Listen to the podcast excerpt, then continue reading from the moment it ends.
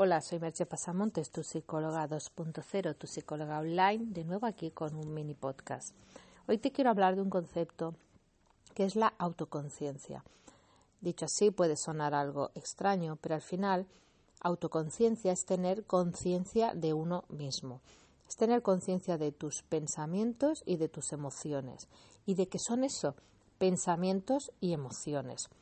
Es decir, no equiparar lo que pensamos o lo que sentimos con la realidad externa, sino darnos cuenta que nosotros somos el agente de esos pensamientos y esas emociones.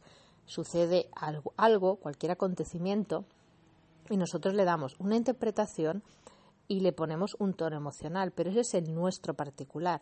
No quiere decir que ante ese acontecimiento todo el mundo piense y reaccione igual. Y además es la capacidad de darse cuenta, porque muchas veces las personas no se dan cuenta de, esas emociones que tienen, ignoran lo que sienten eh, al respecto de las situaciones o se autoengañan, creen que se sienten de una determinada manera porque esa es la manera en que se quieren sentir, pero en realidad se sienten de otra. Y entonces se da esa, esa incongruencia entre lo que hacen y lo que dicen o lo que dicen y lo que su cuerpo y su cara expresa. Y aunque se lo digas, normalmente no, no puede verlo, porque no tiene la suficiente autoconciencia. ¿Cómo se trabaja la autoconciencia?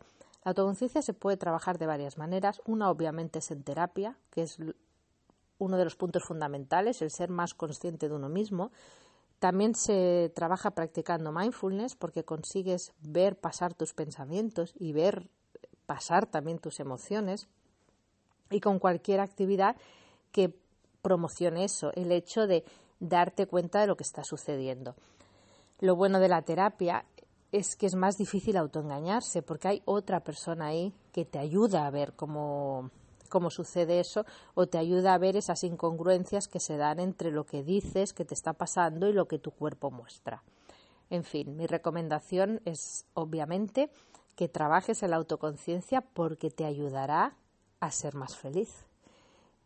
Como siempre, espero tus comentarios y que me escuches en el próximo mini podcast. Bye bye.